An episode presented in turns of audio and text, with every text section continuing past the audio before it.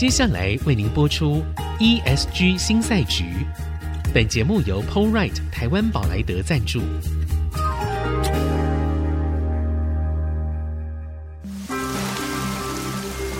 这是企业永续的世纪挑战。这是绿色浪潮下的供应链课题。再造优势前瞻的产业竞争力。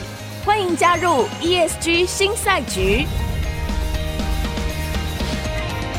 掌握先机，创造新局。欢迎来到 ESG 新赛局，我是节目主持人、人工智慧科技基金会执行长温怡玲。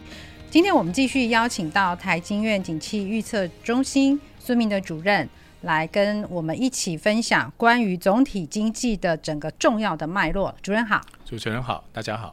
好，我们在前面的节目里面谈到了。很多的关于总体经济哦，它的可能的转变，那特别是我想在汇率的部分啊，还有利率的部分都非常非常重要，对于我们的企业跟个人来说都是有影响力的。但我想哦，呃，有很多来宾都有提到，我们通常讲 ESG 的时候，大家经常将重点放在一，好，所以就是呢，我们做碳盘查，然后希望可以做到碳中和，做碳权的交易，但实际上哦。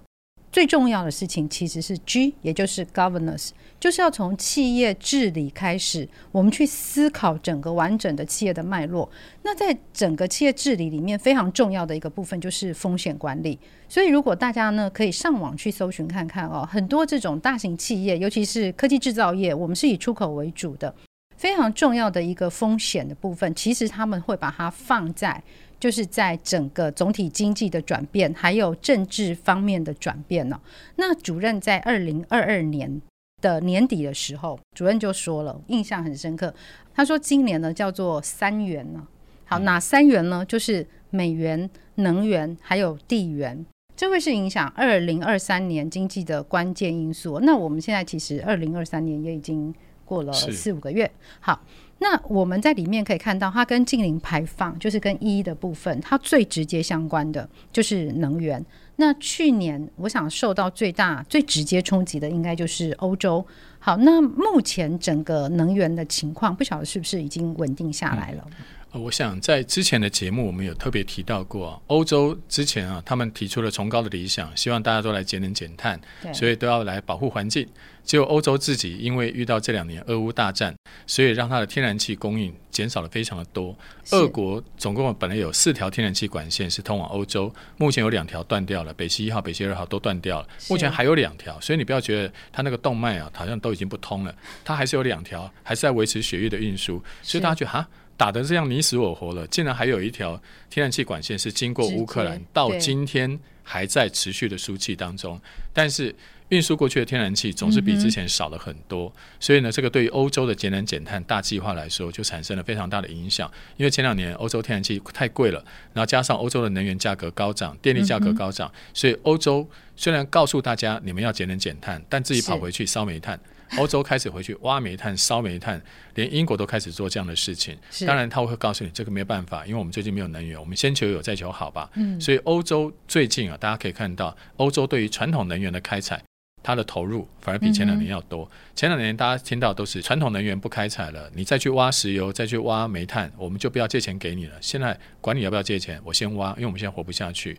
还有在地中海这个地方，他们发现了超大的天然油气田。比如说，那个地方是非常靠近土耳其跟希腊这个地方，是他们已经发现了蕴藏量非常大的天然气。嗯，那光是这个地方的天然气就可以供他们用好久。所以呢，欧洲当然这个时候会把原来要投资在绿能上面的钱转移过去。所以今年在国际的绿能的成长率上依然会快速成长，因为绿能的投资是过去这么多年来累积，累积，他们不太可能一下掉下去。是是，但是。今年的绿能的投资很多会被传统能源给挤走，因为传统能源现在先挖先用，绿能的东西缓不济急。另外，绿能本身现在大家讨论也有一些分歧，有些人觉得说太阳跟风我们才是绿能，地热我们才是绿能。但是你可以从我们台湾最近总统候选人，一位科技之前的一位。大老板也提到了，小型核电也是应该考虑的。还有一些国家讨论氢能，像日本人就是觉得氢能是一个好的方向，所以有人讨论氢能，有人讨论小型核能，新的绿能的方向也在不断的被提出来。所以最近我们突然听到了，好像国际能源价格是困扰我们的一个重要的问题。去年国际油价最高的时候到一百二十五，天然气居高不下。但是呢，在现在慢慢的俄乌情势已经开始进入一个延长赛。九局下十局延长赛的时候，你会发现，哎，我们的能源格局又有一些新的转变。嗯，除了绿能它本身会受到一些调整跟排挤之外，新的绿能的方向也在不断的被推出来。所以过去大家提到的这些绿能的投资，最近你会可以注意到很多新的讯息也在不断的被推出。是，其实呃，绿能，我想它有一个最大的转变是在二零二二年的年中的时候，就是把天然气也纳入是绿能的范围里面。我觉得这件事情其实还蛮重要的。但是本来本来不是说一月份的时候可能能源的情况会更糟糕吗？嗯、因为冬天，可是好像今年没有发生这样的事情。是，这核能被纳入了绿能的。那因为欧洲它就没有能源嘛，而且欧洲好几个是核能大国，像法国就是能源大国，天然气跟核能都纳对，它都纳进去了。对，天然气本身因为它的排碳量比原来的石油、煤炭要少很多，所以你当做。过渡到绿能的替代品是有是。有理由的，包含连台湾我们本身的规划也是，二零二五年我们有很大的一部分比重是用天然气，嗯嗯、但是我们在规划的时候计划赶不上变化，是。这不是我们大家都知道的嘛？对，我们在计划那个时候是二零一六一一八，那时候天然气价格很稳定，对，就到了二零一九二零二零之后，天然气价格大跌也大涨，所以这个时候如果你再去买那么多天然气，其实是非常贵的，嗯、而且天然气现在国际之间的版图又在重新划分，本来以前呢是亚洲的天然气呢可能是从中国。大陆本身有供应，还有从美国来，嗯、然后呢，以前的欧洲是买俄罗斯的天然气，现在刚好反过来，嗯、现在俄罗斯的俄气中送，俄气东送，俄气。对，俄气俄俄罗斯的天然气往中国送，往印度送，然后呢，沙乌地阿拉伯的油现在是卖到中国，卖到日本买的特别的多，是，然后呢，原来。应该要去买俄国天然气跟石油的欧洲，他不买了，他反而去跟美国买，嗯嗯、所以现在是。传统能源的大洗牌。是。但是。新的能源呢，又变成新的问题了。那美国你要想想看，他最近卖石油、卖天然气赚这么多钱，当然是。民主党执政了。要是。共和党执政，还可以赚更多，因为共和党更支持这种石油天然气。嗯、那这个时候去推绿能，还是。要要把那个国际油价给压下去？这个时候他们未必会去想到这些事情。所以从核能，从我们刚刚讲的天然气，从、嗯、这个整个能源版图，大家也可以发现，我们过去在谈 ESG 的时候，是在一个稳定的情况之下，对。是在一个天然气大家认为长期可以持续的情况之下，我们再提出来的。现在各国的这个能源的规划、近邻的路径，我觉得都要重新思考，因为第一个有新的替代选项会跑出来，对；第二个你原来的选项搞不好走不下去，对；第三个是你本来要讨厌的要去废掉它的，最近被欧洲他们又开始重新开采。所以，我们也要除了我们原来的剧本，我们可能要做好 Plan B，我们要做好新的剧本。万一国际之间这条路走不下去了，他往另外一条路走，我们应该怎么办？如果万一他们现在发现了新的油气田，他们觉得哎呀，近零碳排以后再来说，先顾吃饱吧，要把你往后延，我们应该怎么办？所以，国际之间他们这种局势啊，我们很多公司在规划，比如说我们现在很担心明年台湾的碳费，二零二七年欧洲的边境税这些都要上路了。但万一我们中间这些变数产生了新的变化，我们其实不会照这样的规律走。你该做的准备，你得做准备。但是呢，嗯、最后的剧本未必是照 A 剧本来演，也许 B 剧本才是最适合的。是，所以这个听起来它其实是还持续在动态变化的一个过程里面，而且这个原因是有非常多重哦。比如说在战争，好，这两年它是是战争。好，那但是接下来还会有什么别的因素？其实我们现在都还不得而知哦。嗯、那有很多不得而知的这种未来，对企业来说是非常大的挑战。就是我们一方面又要顾自己的营运哦，一方面又要看各个国家它的政策，它可能随时都会改变了。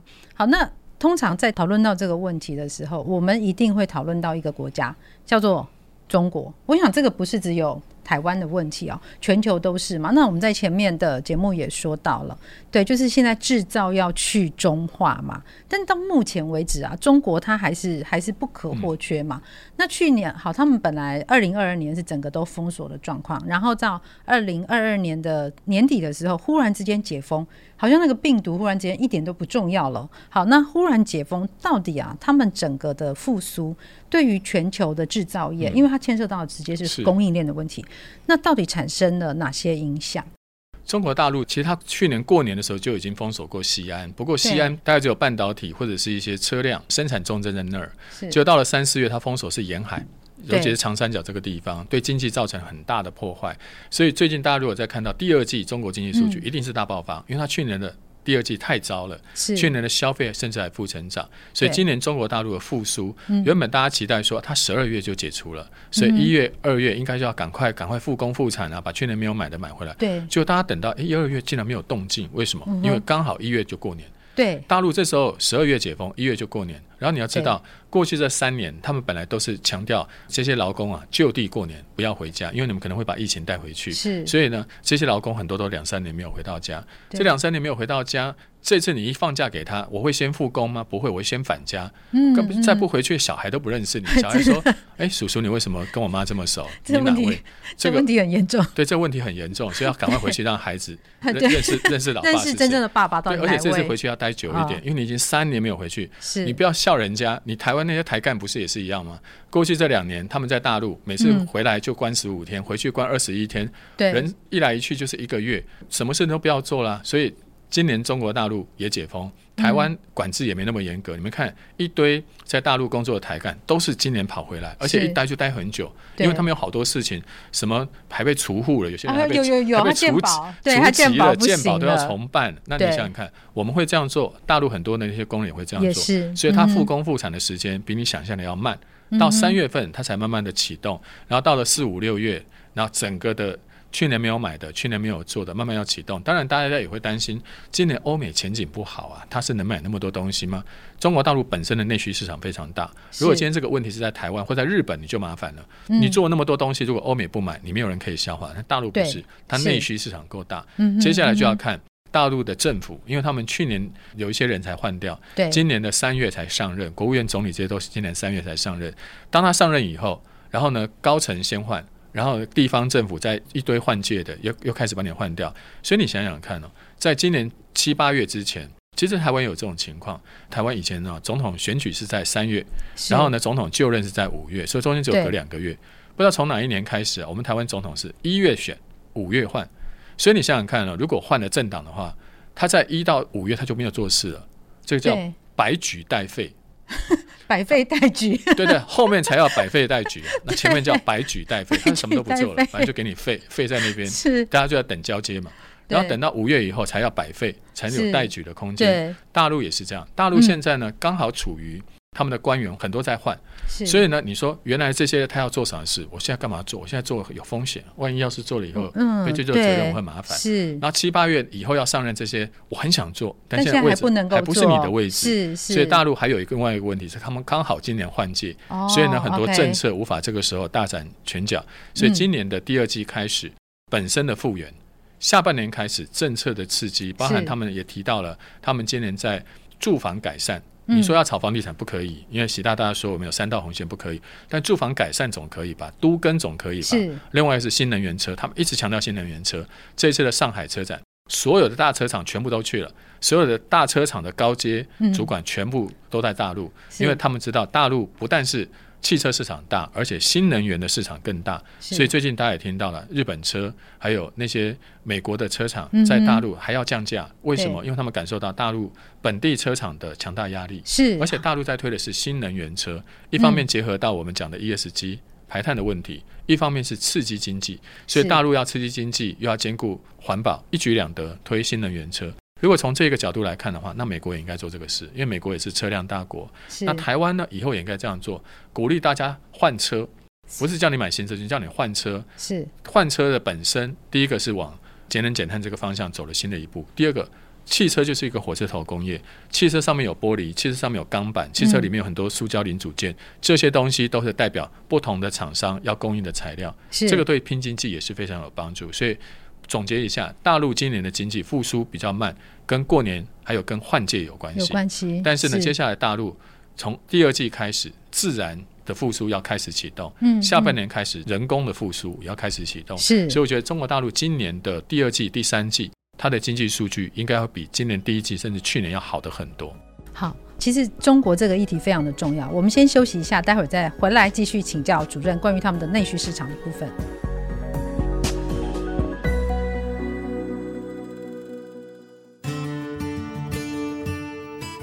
欢迎回到 ESG 新赛局，我是温怡玲。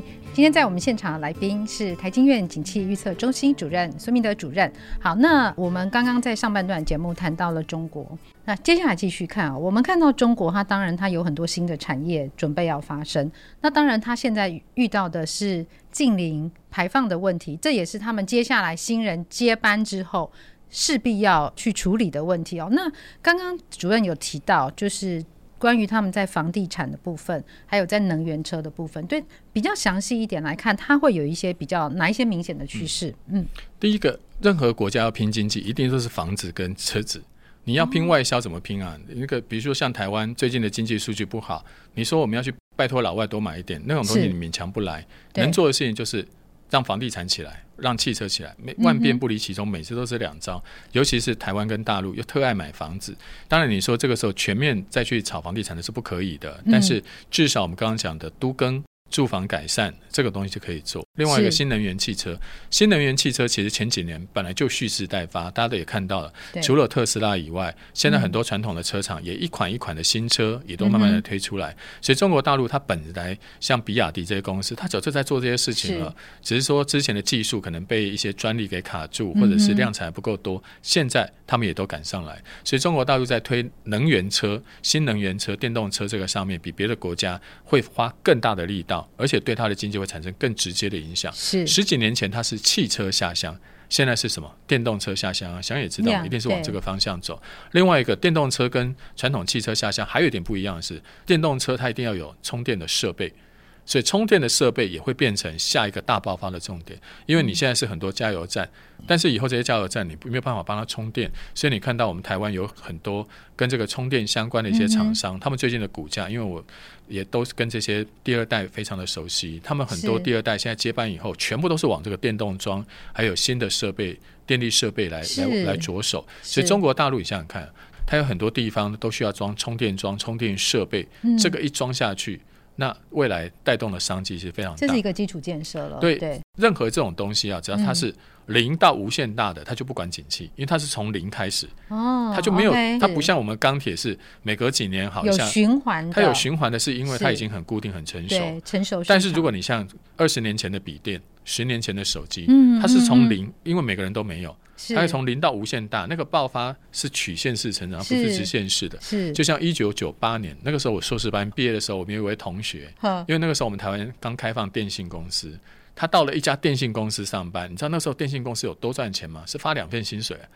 第一代的手机，什么 GSM 那种手机大爆发，带动了电信产业跟手机产业的发展。到了二零一零年以后，手机转型成智慧手机，又是一波发展。对，那接下来的车辆。我觉得它也会是一个下一个爆发的重点，尤其是中国大陆，因为它一方面它可以顾环保，一方面拼经济，所以大陆在这个上面下的力道会更大。嗯哼嗯哼，所以假设我们来看一下未来的一年，我们没有把它切在二零二三年底啊，来看一下未来的一年，到底世界各国会关切哪一些问题？嗯。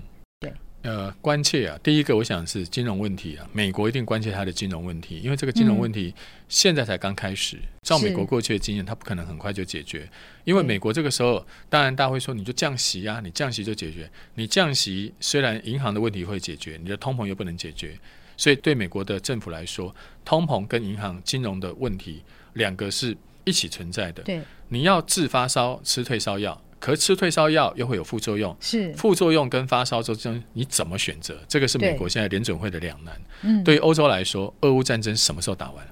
俄罗斯，我我觉得他是想撤军了。俄罗斯最近一直找中国大陆来调停，对，是乌克兰不想趁你病要你命，而且美国现在也没叫我撤啊。我们能不能打这场仗是美国说了算，不是我，我只是帮忙他弄个武器来对付你。嗯，对美国来说，现在赶快把俄罗斯消耗到死，那个应该是最好的。嗯，所以俄乌战争什么时候停？欧洲其他西欧国家的苦难你才能解决。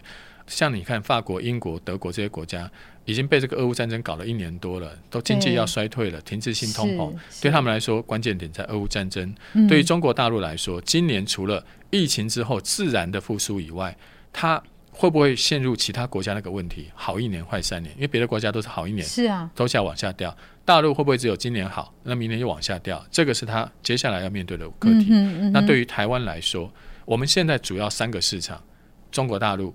美国、欧洲，我刚才已经说过了，我们对它的排序要从中国大陆、欧洲到美国往后面这样排。对，先看大陆这个急单。还有它的商机，接下来再来看俄乌战争之后的重建商机跟战后复苏。第三个才来看美国什么时候能够把最近这些问题给解决掉。美国在明年开始经济才会有触底开始反弹。所以当你把这个各国的问题啊都厘清以后，这时候你的业务分布。资源分布你就很好分布，所以国际政经趋势的分析，并不是告诉各位像什么算命一样很神，说你明天出门会遇到一个人，那个人会对你怎么样，不是讲这种东西，是，是告诉各位说未来这些国家正在关注哪几个议题，当他们发生 A 情况的时候，会有哪些商机，发生 B 情况的时候，会有哪些危机。这些对于各位在经营判断、资源分配、业务拓展上面，应该会很有帮助的。商机跟危机有一个非常值得注意的大国，叫做印度。嗯，呃，印度它其实做很多事情啊，特别在去年的 COP twenty seven 之后，他就隐隐然想要成为那个新兴国家的那个带头大哥的那个企图心，其实是蛮清楚的。而且他实际上他是把中国就当做他的 competitor。好，那。最近半年了、啊，我知道很多台湾的企业就纷纷到印度去进行考察，做各种的布局。好，假设印度它真的崛起了，那它会跟中国有什么不一样？呃，中国大陆啊，它本身的第一个两国的政治体制就不一样。嗯、中国大陆它每个省、它每个地方都听中央的，对中央讲的地方就算。